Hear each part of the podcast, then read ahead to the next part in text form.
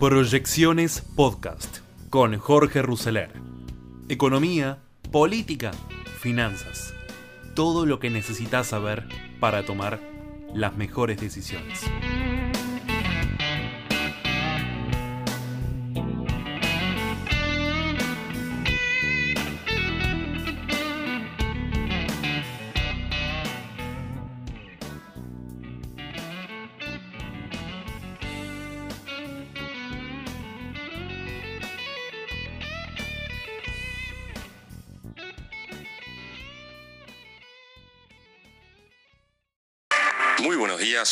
Aldaya, editor de BloombergLinea.com en Argentina y hoy te voy a traer las tres noticias más importantes para que arranques tu día. Además, como todos los miércoles, un expreso financiero, hoy con el trader Bruno Lamenti, también conocido en Twitter como Teddy-Trader. No te olvides de darle clic al botón para seguir a este podcast y de activar las notificaciones. Lo que tenés que saber. Uno. Una multitud histórica de argentinos salió a las calles de Buenos Aires este martes para festejar la Copa del Mundo con la selección e intentar ver a su capitán Lionel Messi. Las estimaciones fueron de hasta 5 millones de personas en las calles y realmente fue una situación que desbordó todas las expectativas, con imágenes increíbles de miles y miles de personas caminando por autopistas, avenidas y calles secundarias. El éxtasis de la sociedad argentina tan futbolera es total y por unos días no parece haber tema económico que pueda colarse en la agenda de los medios. Pero la fiesta no pudo terminar de la mejor manera, con el plantel finalmente evacuado en helicóptero por la imposibilidad de avanzar en el recorrido que tenía previsto, mientras que también se reportó al menos una muerte. Un flujo de capital que se dirigió hacia activos de mercados emergentes ayer y entre ellos a los de Brasil arrastró para arriba las acciones de empresas argentinas en Wall Street a contracorriente de un mercado internacional que se mostró Según nos explicó Francisco Matig de Consultatio, el optimismo en Brasil se dio porque el Congreso logró un acuerdo con el gobierno entrante para el presupuesto y algunos tecnicismos sobre el nivel de gasto. Y por la cercanía que tenemos con Brasil, esto favorece las perspectivas de las acciones argentinas. Gustavo Nefa de Research for Traders coincidió con esa visión y también asignó una cuota menor a la ebullición mundialista. El excéntrico Elon Musk está buscando un nuevo CEO para Twitter, según informó este martes la CNBC, esto después de una encuesta durante el fin de semana en la que finalmente vencieron los votos a favor de que dé un paso al costado como mandamás de la red social del pajarito. Efectivamente, si lo termina haciendo, podría haber durado tan solo unos meses al frente de Twitter. Mientras tanto, Musk anunció que ahora solo los suscriptores de Twitter Blue van a poder votar en las encuestas sobre políticas de la compañía. Antes de pasar al expreso financiero, veamos rápidamente cómo van a abrir los mercados este miércoles. El S&P Merval subió 2% ayer en una jornada reducida por el feriado. Como dijimos, fue una rueda casi toda verde para las acciones argentinas en Wall Street, con subas de hasta 6,3% para Telecom y solo una caída de 0,7% para Central Puerto. El dólar blue va a abrir hoy en 326 pesos, el MEP en 326 también y el contado con liqui en torno a los 339 pesos. La agenda de la región. Y ahora una breve entrevista con el trader Bruno Lamenti. Bruno, bienvenido nuevamente al podcast. Hola Francisco, un gusto de nuevo estar en el programa. Muchas gracias por la invitación. La primera pregunta que te quiero hacer es si reacomodaste tu cartera o si pensás a medida que vamos entrando en un año electoral. El plan de acá las elecciones, digamos que está armado. Ahora hablar de acá las elecciones en Argentina es una eternidad. Los mercados hoy se comportan de acuerdo a lo que creen que puede llegar a pasar las elecciones y ya vimos en las paso el impacto que puede tener una elección. Así que con cautela y preparándose para cambiar el plan ante cualquier acontecimiento.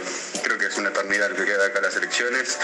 Así que si bien la base del plan eh, de mi cartera está, en cualquier momento puede variar eso. Y la segunda, Augusto Darget me decía que las mayores oportunidades en acciones argentinas las ve en energía y servicios. ¿Compartís con esa visión? Sí, coincido con Augusto. Eh, las primeras que, que, podrían despegar, si bien hay apps en todas, eh, yo creo que las energéticas serían las primeras en despegar. Si la, vos me preguntas cuándo va a pasar eso, y la verdad ahí ya no sé qué decirte. La última, Bruno, yendo a lo internacional, ¿qué tipo de año esperás para la bolsa estadounidense en 2023 con la perspectiva de más subas de la Fed?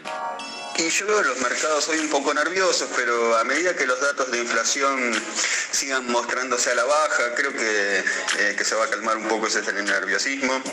Necesitamos un par de meses que, con datos positivos y, como bien creo que Sucho dijo en algún momento que los mercados no tienen memoria, creo que probablemente el año que viene dejemos de hablar de esto y, y un año más tranquilo de transición.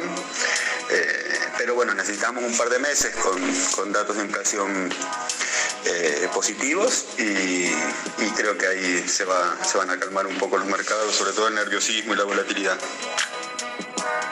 Bruno, un placer tenerte en el podcast nuevamente. Sigamos en contacto. Gracias Francisco nuevamente, un placer como siempre participar de, de, tu programa y bueno, para cuando gustes a disposición, abrazo grande.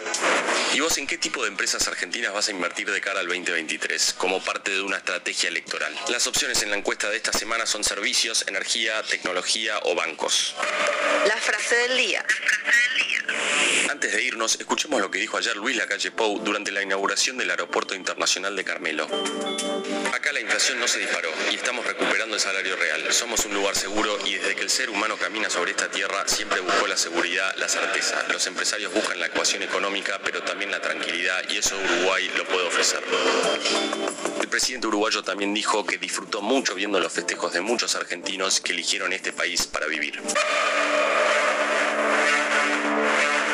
Esto fue un nuevo capítulo de la Estrategia del Día Argentina. Yo soy Francisco Aldaya, editor de Bloomberg Línea, y me puedes seguir en Twitter en arroba franaldaya. No se olviden de darle clic al botón para seguir a este podcast y a la campanita para que se enteren al instante cada vez que sale un capítulo de lunes a viernes. Espero que tengas una gran jornada productiva. Esto fue La Estrategia del Día Argentina, escrito y narrado por Francisco Aldaya. Producido por Arturo Luna y Daniel Hernández. Que tengas un día muy productivo.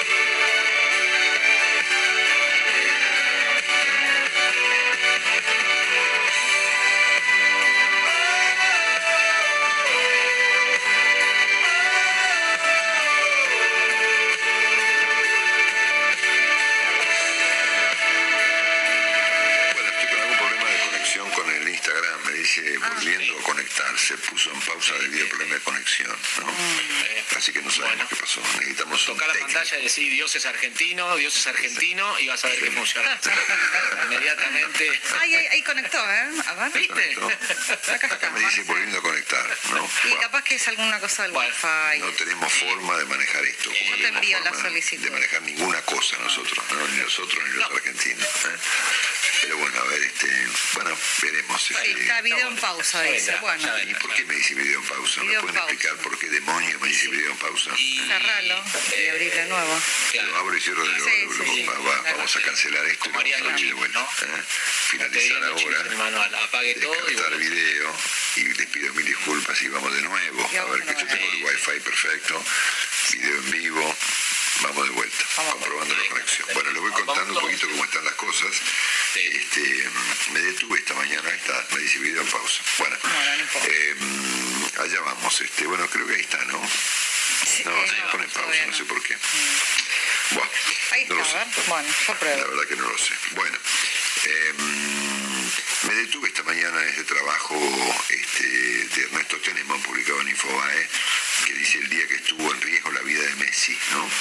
Esto, eh, bueno, obviamente nos habla de la desmesura, digamos, de lo ocurrido ayer, que por supuesto tendrá explicaciones en los próximos días más este, severas, más profundas, este, con mayores eh, niveles de análisis para entender qué fue lo que pasó en Argentina luego del eh, domingo pasado. Como ustedes bien saben, una multitud de unos 4, 5, 6 millones de personas, debe ser hasta inclusive chicos difícil de calcular, ¿no?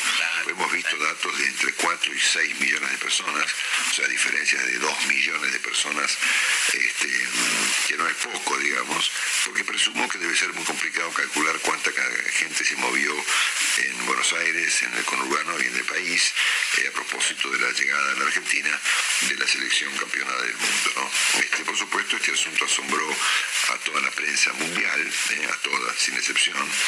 Este, eh, hay títulos que la, que la propia prensa argentina destaca esta mañana, por ejemplo, We Are the Champions, Ah, muy el bueno, título del, muy bueno. del famoso The Sun este, de Londres, este, el éxtasis argentino, ¿eh? De- decía anoche este, el país de Madrid, Messi y la selección obligadas a sobrevolar Buenos Aires en helicóptero. Bueno, no había alternativa a eso, ¿no? Este, o sea, si a alguien se le ocurrió que la selección podía atravesar la 9 de julio y llegar al obelisco, esa persona no entendió nunca lo que pasó, ¿no? No, tal cual. tal La única manera es que Gracias a Todo, pero ¿cómo haces? Te tiran las vallas también. Era, acá, acá estamos aparentemente conectados ahora sí. normalmente, ¿no? Este, uy, qué lindo Tapalqué, ¿eh? y Unquillo, Córdoba, que nos escriben, ¿eh? Corrientes. Monte Caseros Corrientes, bueno, buen día para todos. ¿eh? Este, otra vez nos escriben desde Kent, ahí en el Reino Unido. Bueno, dicho esto, este, Y gracias a Dios, Marcelo, que había helicópteros también, ¿no? Porque. Sí, ¿no? claro, por supuesto. sí. Así que hubo un operativo, eh, presumo que sin, sin una conducción unificada, que aunque de haberla tenido también hubiera sido in- inmanejable, es no hay forma, no hay ninguna forma eh, de ordenar este, una manifestación espontánea imprevista eh, de tanta cantidad de gente. Por lo tanto, obviamente ni Messi ni los jugadores llegaron al obelisco este, y tuvieron que eh, saludar a la gente desde un helicóptero, ¿no es cierto? Obviamente hubo molestias de las personas en la avenida General Paz, este, por supuesto también eso fue un caos, que terminó por supuesto con algunos incidentes anoche en el obelisco, con este, algunos bomberos y policías de la ciudad que, que estaban heridos. Eh, hubo, bueno, apenas 13 de este, personas detenidas. Eh, hubo gente subida ahí a la ventanita del obelisco, este, eh, asomados con medio cuerpo afuera. Es decir, la desmesura está presente en estas cosas inexorablemente, ¿no? Eh, no hay, no hay, si somos serios, digamos, no hay forma de suponer que algo semejante iba a tener un, un orden, digamos, creo que ni Alemania puede ordenar una cosa semejante este, con tanta gente por las calles.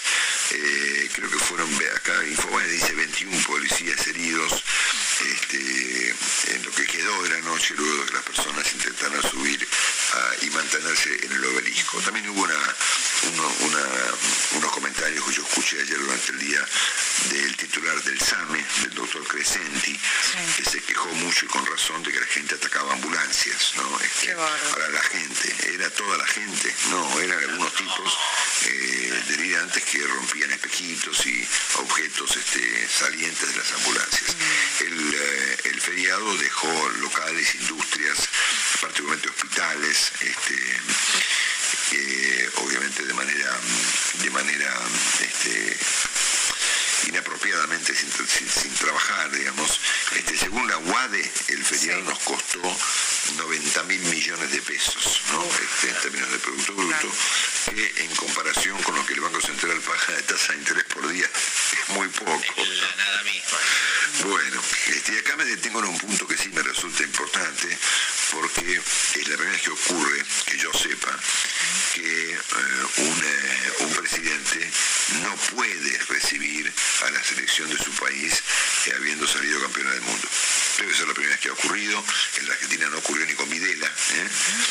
Ok, este, en aquel episodio, que visto en perspectiva, por cierto, es un episodio muy triste eh, y muy controvertido. Este, no le pasó esto al doctor Alfonsín, que guardó una cierta discreción eh, este, eh, junto con los campeones del mundo del año 86, pero lo de ayer fue algo que también merece ser examinado y que el presidente Fernández debiera eh, examinar con este con cierto detenimiento, ¿no? ¿Por qué le pasa esto a Alberto Fernández? Yo ayer este, eh, planteé una conjetura, digamos, una hipótesis respecto de que el presidente Fernández, en su condición de, de presidente de una facción, este, que es este, el rol que él tomó desde un largo tiempo esta parte, eh, bueno, obviamente no representa a los argentinos en su conjunto, eh, más este, la fobia que el mundo entero tiene por la política, este, las imágenes de Messi esquivando, esquivando políticos en el Seiza como esquivaba este, franceses y holandeses o, o mexicanos en la cancha de fútbol son completamente geniales, ¿no? Eh, y lo bien que estuvo, digamos, este, lo bien que estuvieron todos en alejarse de la política para que nadie les robe, digamos, el, este, el mérito del triunfo. Pero bueno, es un tema que debe ser también examinado, ¿no? ¿Qué es lo que pasa con el presidente de la Argentina, con este presidente particular y con la política en su conjunto de que estos, estos muchachos salieron rajando para el otro lado, ¿no es cierto?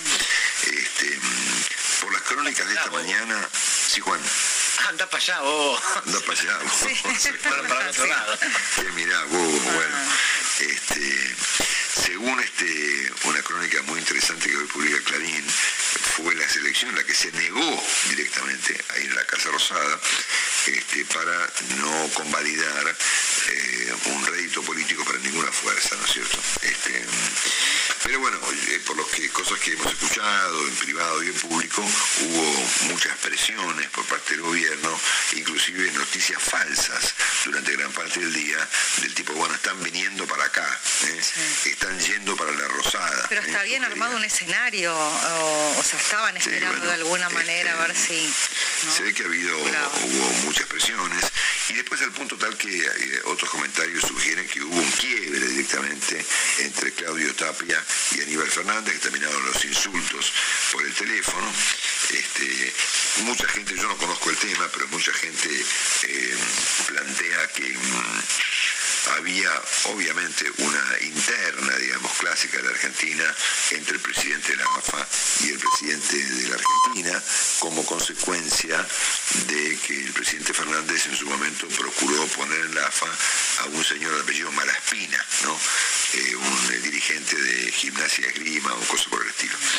Eh, y que eso habría atragantado al señor Tapia y que por eso se vengó no yendo, bueno, no sé. Me parece una explicación que no alcanza para, para entender el fenómeno que significa que el presidente le fue negado un saludo por parte del episodio más relevante que vivió Argentina durante los últimos tiempos. Hubo Le dio mala espina. mala espina. sí. Hubo una- algunos comentarios este, de- en la televisión pública acusando a los jugadores de la selección de ser unos desclasados, ¿no? Y de impedirle a los pobres ¿eh? festejar el triunfo del Mundial. Cosa que por supuesto quedó a las claras que eso no ocurrió, ¿no? Totalmente. Que es que simplemente esta gente no fue a la Casa Rosada. Simplemente ¿eh? eso, claro. Exactamente. Y Luis Delía, que siempre aparece en, estos, en estas controversias, aunque no tenga nada que ver, eh, culpó a la cámpora ¿no? de intentar este, apropiarse del, del festejo este, y de impedir que eh, los jugadores vayan con el, técnico, el cuerpo técnico más tapia a la Casa Rosada. Así que obviamente debajo de semejante espectáculo que Argentina ofreció ayer están estas internitas de la política donde todos echan la culpa uno- unos. Donde lo, lo que sí me pareció interesante es que esta mañana Guido Carelli Lynch en Clarín subraya que esta vuelta, y muy excepcionalmente, no hubo eh, controversias entre la Nación y la Ciudad de Buenos Aires, cosa que ocurre todo el tiempo. Bueno, esta vuelta aparentemente no ocurrió. Después hay obviamente un montón de iniciativas para que los jugadores participen de diversos actos, ¿no? Por ejemplo, imagínense hoy eh, la ciudad de Pujato, por ejemplo, ¿no? Este, mm, de donde viene, por supuesto, este, donde nació el señor Scaloni, ¿no? Este, que quieren que, bueno, que la AFA le lleve la Copa del Mundo para ser exhibida en Pujato. ¿eh? Bueno, no me, no me parece mal, ¿no? Este, Sí, bueno, pero ¿cómo lo organizás? Veas, no sé, si hay una ciudad de la Argentina que se merece algo por el Sí, estilo, es obvio, eso la ciudad que vio nacer al, al señor Scaloni, ¿no? Al reivindicado Leonel Scaloni, ¿no? Este, así que bueno, este, brindamos por Pujato acá en el programa Vamos, y le deseamos a Pujato. Que que, consiga, por supuesto, que la Copa del Mundo sea exhibida donde nació efectivamente eh, el técnico de la Selección Argentina de Fútbol.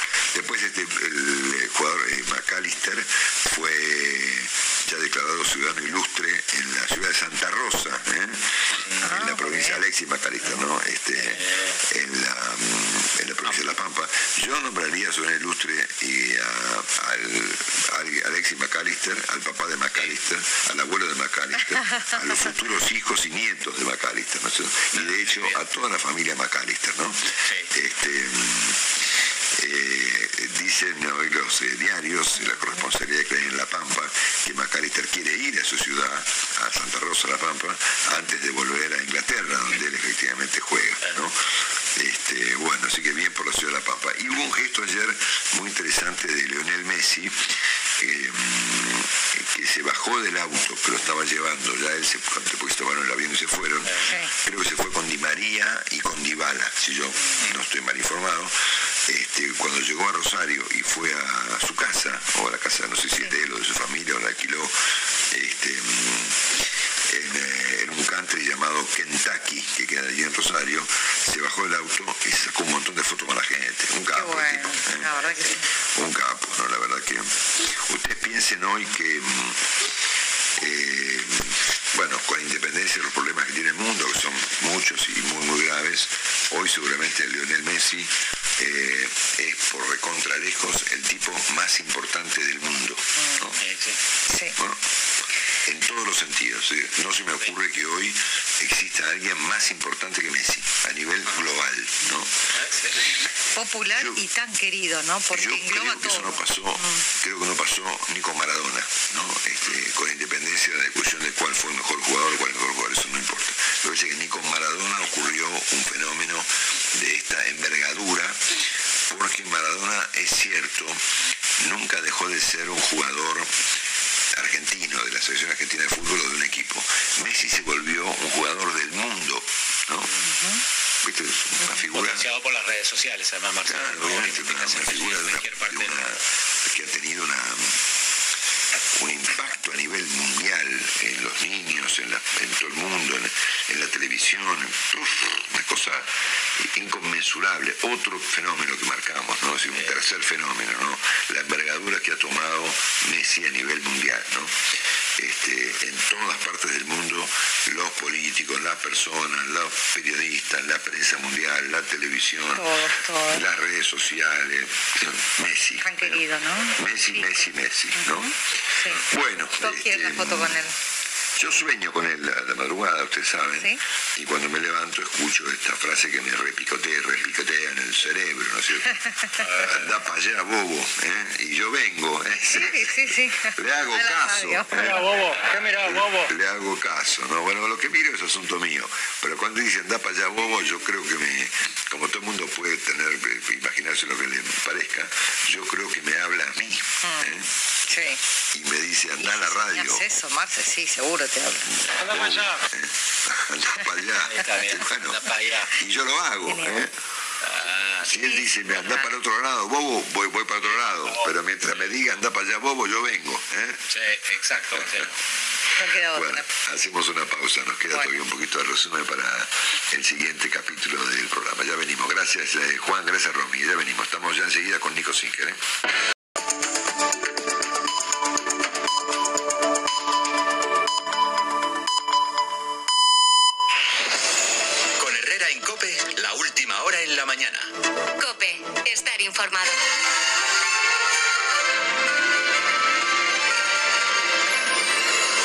Seis y media, cinco y media en Canarias. ¿Qué tal? ¿Cómo va esta mañana de miércoles? Mañana previa al día de la lotería de Navidad. Es decir, lo mismo hoy es el último día que se levanta usted siendo un tieso. ¿eh? Lo mismo mañana le caen a usted unos cuantos millones y ya deja de madrugar. Cosa que en este programa le vamos a permitir siempre y cuando nos prometa que eh, hará por lo menos el esfuerzo de mm, escucharnos en diferido a través de, la- de las aplicaciones móviles de COPE o de nuestra página web. Porque les digo una cosa, las buenas costumbres no hay que perderlas nunca. Y uno nunca tiene que perder mm, su esencia, pase lo que pase. Eh, mire, si no, eh, por ejemplo, los argentinos, que siguen fieles a su eh, estilo pasional y, están todavía por ahí dando bandazos celebrando el, el Mundial de Fútbol. Lo cual va a ser muy interesante, porque ahora lo que no sabemos es quién va a ser más cansino, si los argentinos celebrando su Mundial o los británicos enterrando a su reina. Que acuérdense que se tiraron dos semanas con el fiambre para arriba y para abajo. Bueno, pues nuestros hermanos argentinos amenazan con estar de romería futbolística más o menos lo mismo. Ayer se lió eh, tal quilombo en Buenos Aires que a los jugadores los tuvieron que recoger en helicóptero porque el autobús no podía seguir avanzando por la calle de la gente que había. Ahí estamos viendo el helicóptero en el sobrevuelo. ¡Vamos todavía!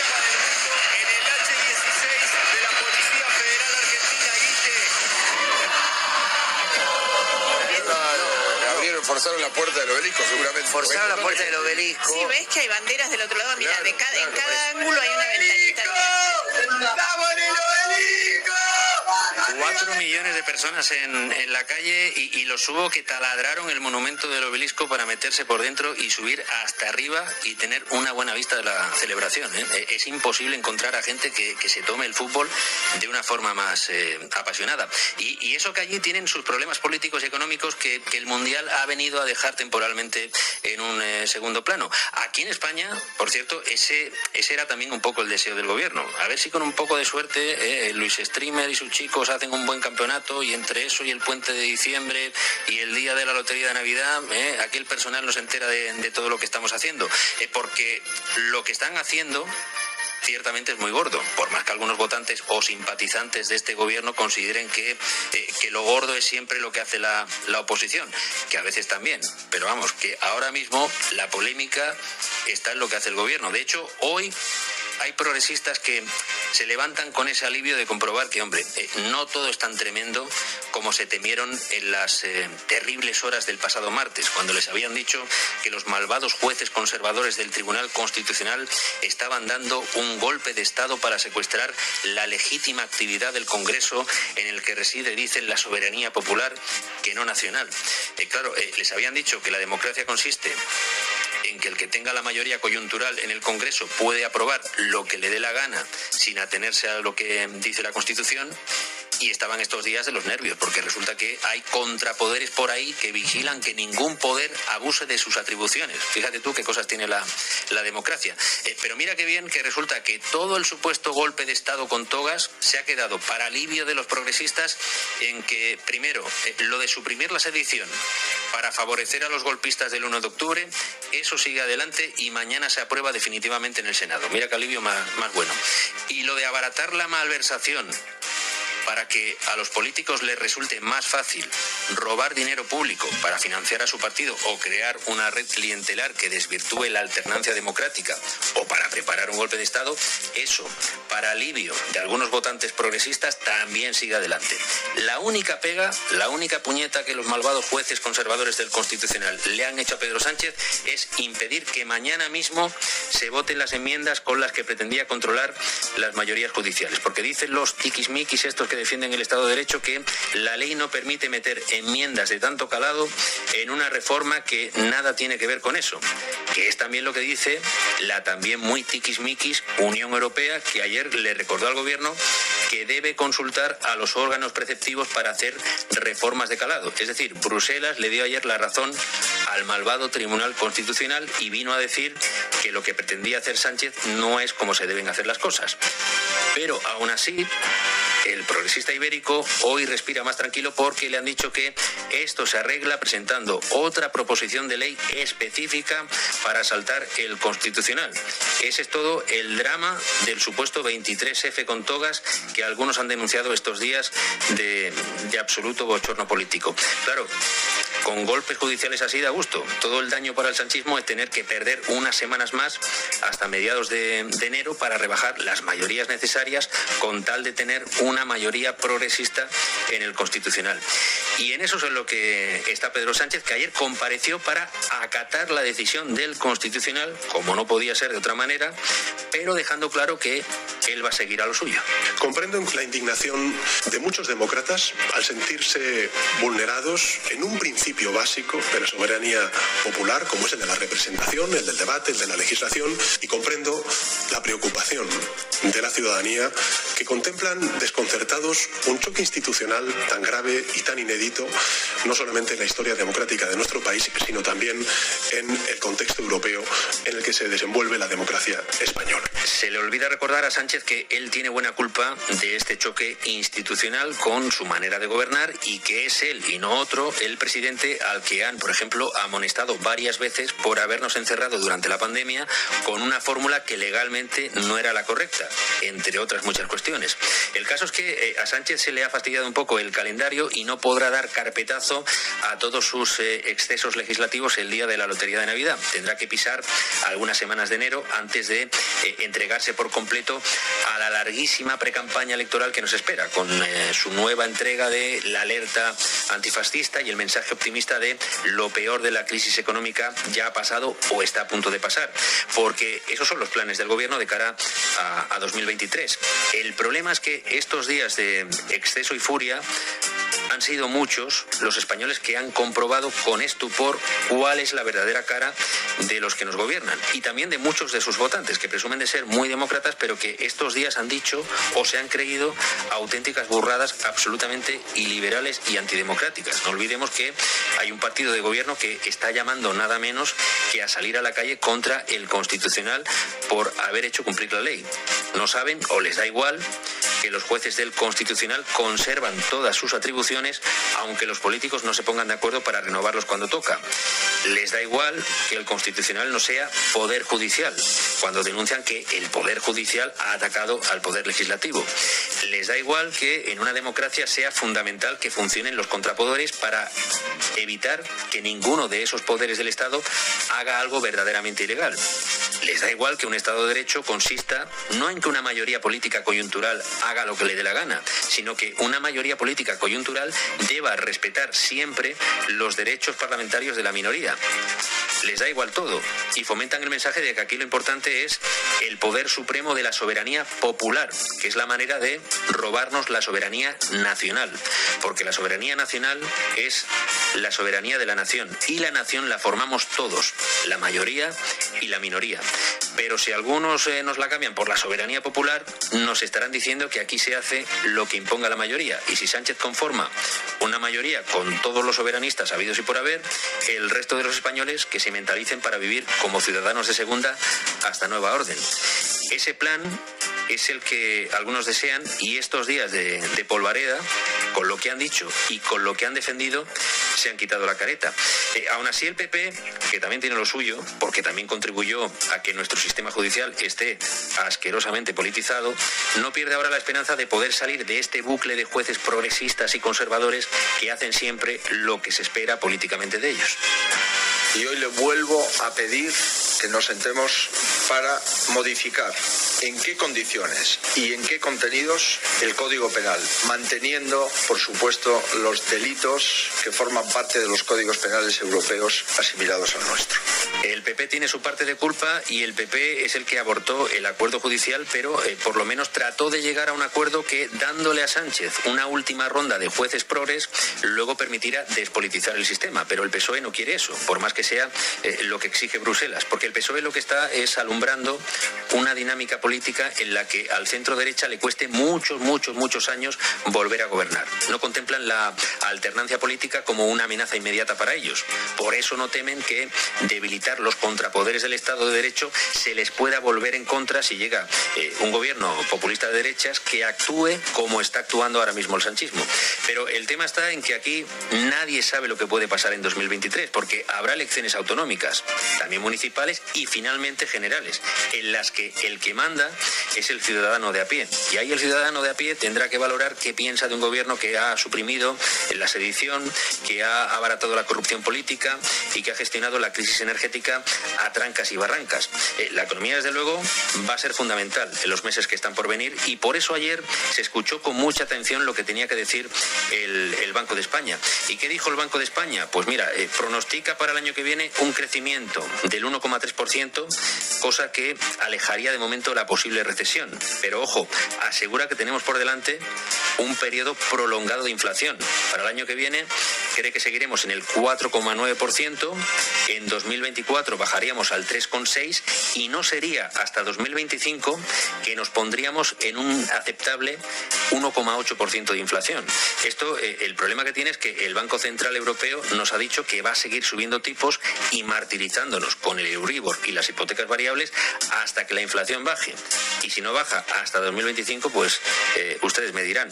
A todo esto, el gobierno no anunciará hasta el día 29 qué ayudas quitará a partir del 1 de enero, pero el secretario de Estado de Economía ya ha venido a dar por hecho que eh, la mayoría de los conductores nos podemos olvidar de los descuentos en el combustible. De la bonificación sobre el carburante, que ahora debe adaptarse para los sectores que todavía están más afectados. Ahora estamos ya en una situación de precios del petróleo y de los productos refinados bastante más moderada y por tanto es momento para ir adaptando esa respuesta.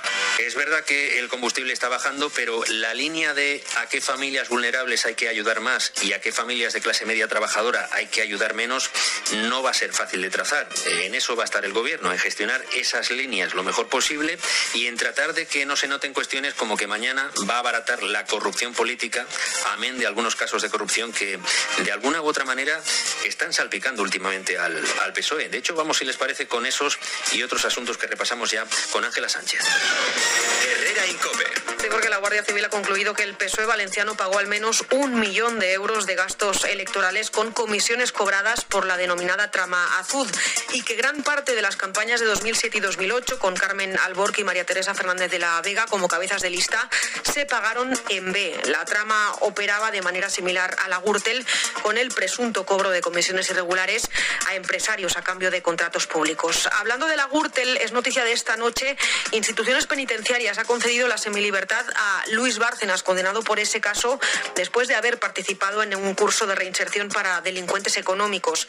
A partir de ahora podrá salir a trabajar y dormirá en un centro de inserción social. Y una más de corrupción o presunta corrupción, porque hay novedades también en el Qatar Gate. La ex vicepresidenta del Parlamento Europeo, Eva Kaili, ha confesado que conocía los negocios que su marido tenía con el cerebro de la trama y ha reconocido que en su apartamento pues a veces había maletas llenas de billetes. Eso sí, niega estar directamente implicada en el caso. Y más allá de todo esto, hoy se habla también de micromachismo, de panetone o de conspiranoicos. Y se habla porque son algunas de las palabras que la RAE ha incluido en su diccionario. Son solo tres de las más de 3.000 novedades. La mayoría las hemos incorporado de la gastronomía o de la tecnología, pero hay más. Paz Bataner es directora del Diccionario de la Lengua Española. Pues tenemos, por ejemplo, la monodosis.com como adjetivo. Es decir, es un comercio.com. En el ámbito de transporte, por ejemplo, señaló Que a mí me chocó también en la estación de autobuses de Madrid. Es decir, Dársena estaba en el ámbito de puertos y de marinería y ahora también está en las estaciones de autobuses.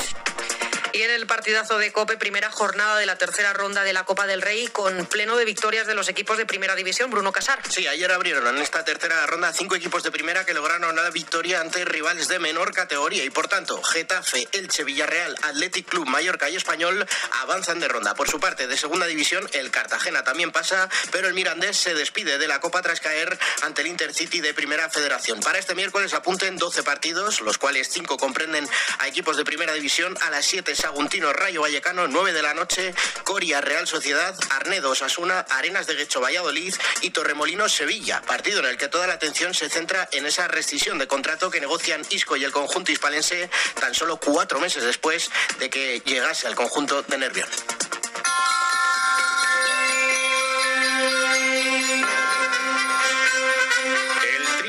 Con Carlos Dávila. Sánchez y sus socios siguen asegurando que los dos magistrados del Constitucional están caducados y que esto eh, no tiene precedentes. Eh, ¿Eso es así? Eh, cuéntanos, buenos días. Pues verás, buenos días, Sergio. Son tan maniobreros y tan sectarios que subvierten la realidad. Ahora se están cansando de denunciar la para ellos situación de caducado, de caducados del presidente del Tribunal Constitucional García Trevijano y del magistrado Narváez. Afirman también Sánchez y su grupo de saltados que esta situación literalmente no tiene precedentes. Mentira de las gordas. El jurista Ramón Rodríguez Rodríguez Arribas, que fue miembro del Tribunal Constitucional y también vicepresidente, me transmite la verdad. Desde el año 2007 a 2010, tres años, un mes y exactamente 11 días, que lo tengo contado, dice, la presidenta María Emilia Casas, el vicepresidente Jiménez y otro integrante del tribunal estuvieron en situación de prórroga, que no de caducidad, porque quienes tenían que elegir a sus sustitutos no se ponían de acuerdo para hacerlo. O sea, un antecedente exacto de lo que está ocurriendo ahora mismo. Además, me añade tanto aquellos como estos se hallaban y se hallan no en funciones, sino en perfecto ejercicio de sus capacidades. Eso no lo digo yo, lo dice textualmente la ley que regula el funcionamiento del alto tribunal. O sea, toda la argumentación sobre la caducidad de García Trevijano es rigurosamente falsa. El gobierno y sus cómplices lo saben, pero les da igual, seguirán alterando la realidad. Por lo demás, hoy doble sesión de control al gobierno y más concretamente a su presidente. Por la mañana, en el Congreso, la portavoz popular Cuca Gamarra le va a formular a Sánchez la siguiente pregunta. ¿A quién defiende el gobierno? Excuso de decir que Sánchez, sin despeinarse,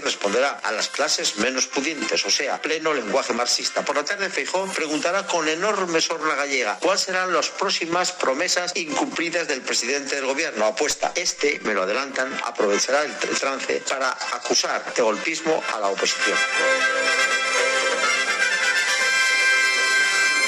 Herrera Incope. Estar informado. Terminó el Mundial de Qatar. 64 partidos, más de 200 horas de programación especial vibrando contigo. En COPE lo hemos dado todo y lo vamos a seguir dando todo. Porque el deporte y el fútbol siguen.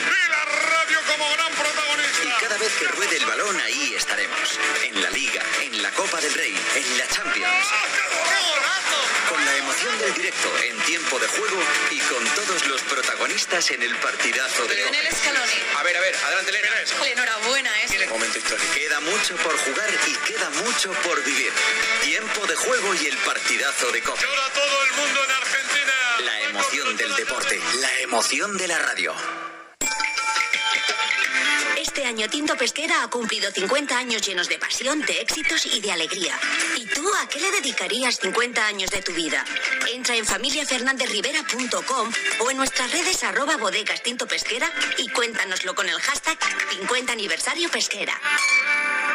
Este mes el mundo cambiará para siempre, al menos el mundo de los seguros. Porque si cambias tu seguro de coche a línea directa te daremos una oferta que nadie podrá batir, pero nadie, nadie. Te bajamos el precio de tu seguro de coche y tienes un todo riesgo a precio de terceros. Ven directo a lineadirecta.com o llama al 917-700-700. El valor de ser directo. Consulta condiciones. Esta Navidad te vas a quedar con todos tus invitados con los tomates Mar Azul. Bueno, con todos menos con tu cuñado, que seguro que conoce esta nueva variedad de tomates de color azulado. Mar Azul, sí, sí, Mar Azul. Mmm, rico y muy saludable con vitaminas C y B6, fibra, tomate Mar Azul. De Motril, de Hortícola Guadalfeo, los especialistas en tomates. José Antonio Araquistain, buenos días. Buenos días, Sergio. ¿Qué se cuenta la prensa? Dos derivadas de esa crisis institucional subrayadas esta mañana en los grandes titulares del kiosco. Una, como dice a veces en la portada, Bruselas respalda al Constitucional y reitera al Gobierno que no puede actuar unilateralmente. Y la segunda, señala el mundo, Sánchez ignorará a la Unión Europea y usará otra vía express para la reforma, otra proposición de ley con las enmiendas paralizadas por el Constitucional que se registrará este viernes y que lleva- llevará además la firma de todos los socios parlamentarios del Gobierno. La economía es el otro gran asunto. De un lado, Banco de España no prevé recesión el año que viene, pero dibuja una economía al tran-tran que subraya la razón, tardará otro año más en recuperar el nivel del PIB prepandemia y que avisa además de una inflación disparada hasta 2025. Además, como dice el país, el Gobierno va a pedir formalmente a Bruselas los 84.000 millones en créditos a tipos bajos para las empresas que ya tiene concedidos. Se levanta el secreto de sumario y sale a la luz un informe de la Guardia Civil. Hoy lo destacan los periódicos que aportan nuevas pruebas en la trama de corrupción del PSOE en Valencia. Destaca el mundo que las comisiones a empresas para adjudicar obras sirvieron para destinar un millón de euros con los que se financiaron las campañas electorales del PSOE valenciano en los años 2007 y 2008. Y continúa el goteo de casos. Más de 100 agresores sexuales, destaca esta mañana la razón, se han beneficiado ya en las rebajas de condenas por la llamada ley del solo sí es. Thank you. Con la píldora económica. Pilar García de la Granja, buenos días. Buenos días, Sergio. A pocas horas de que celebremos la Navidad, los precios de los alimentos no dejan de subir. Pero no solo por el coste de la distribución, también porque todos los insumos se han incrementado en el último año. Para que te hagas una idea, los alimentos suben de media un 22% antes de llegar al súper. ¿Y esto por qué? Pues mira, el coste de la energía, la crisis del petróleo, la guerra en Ucrania y el crecimiento constante de la inflación han hecho que los productos más básicos encarezcan cada vez más. Estamos en el nivel más alto desde 1994. Pero no solo, el salario mínimo que marca muchas rentas en la España rural también se ha encarecido, con lo que se repercute en el precio del producto final en origen. ¿Y cuáles son los productos más caros? Pues mira, dentro de la lista de los 33 destacan las patatas que suben en un año un 106%. Los limones han pasado de 0,25 euros a 0,45 y los huevos que se han convertido en un alimento de lujo de 1,45 euros la docena hace un año a los 2,11. Prácticamente, Sergio, el doble. Asisa es la compañía médica sin ánimo de lucro que elige invertir todo lo que genera directamente en ti. Aprovecha un 30% de descuento en tu seguro de salud y dental durante 2022 y 2023, contratando además vida, decesos y accidentes antes del 31 de enero. Mejor así, ¿verdad? Infórmate en asisa.es o en el 910 1021. Y consulta los productos incluidos en la promoción en nuestra web. Asisa, empresa colaboradora de Teatro Real cerca de ti. Bodegas Protos, orgullosos de pertenecer a las 50 marcas más admiradas del mundo por Links Internacional. Nací libre.